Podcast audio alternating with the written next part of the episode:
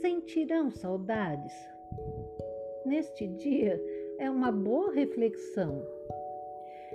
Morreu sem deixar saudades. Este foi o rei Jeorão, filho de Josafá. Ele fez o que era mal diante de Deus. Isso está em 2 Crônicas 21, 20.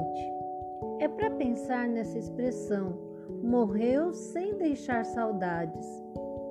Muitas pessoas que passaram na minha vida deixaram marcas que jamais nada e ninguém poderão apagar.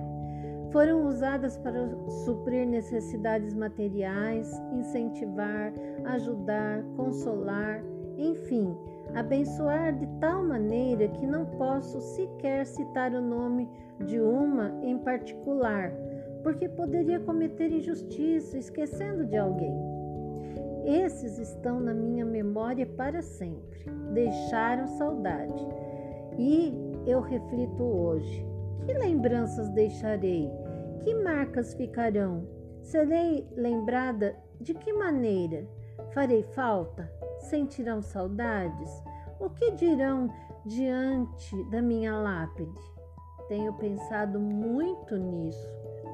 Você já parou para refletir como será lembrado depois da sua morte? Vivamos de tal maneira que sejamos lembradas como pessoas dignas, pessoas hospitaleiras, pessoas de fibra, pessoas doces, pessoas educadas, mas acima de tudo, possamos ser lembrados como pessoas que viveram para agradar a Deus, sendo-lhe fiel até a morte. Eu e você seremos lembrados após nossa morte de alguma maneira. Estamos vivos, ainda há tempo para uma mudança em nossas vidas. Eu sou Jane Liebkanzeberg, Nova Odessa, São Paulo.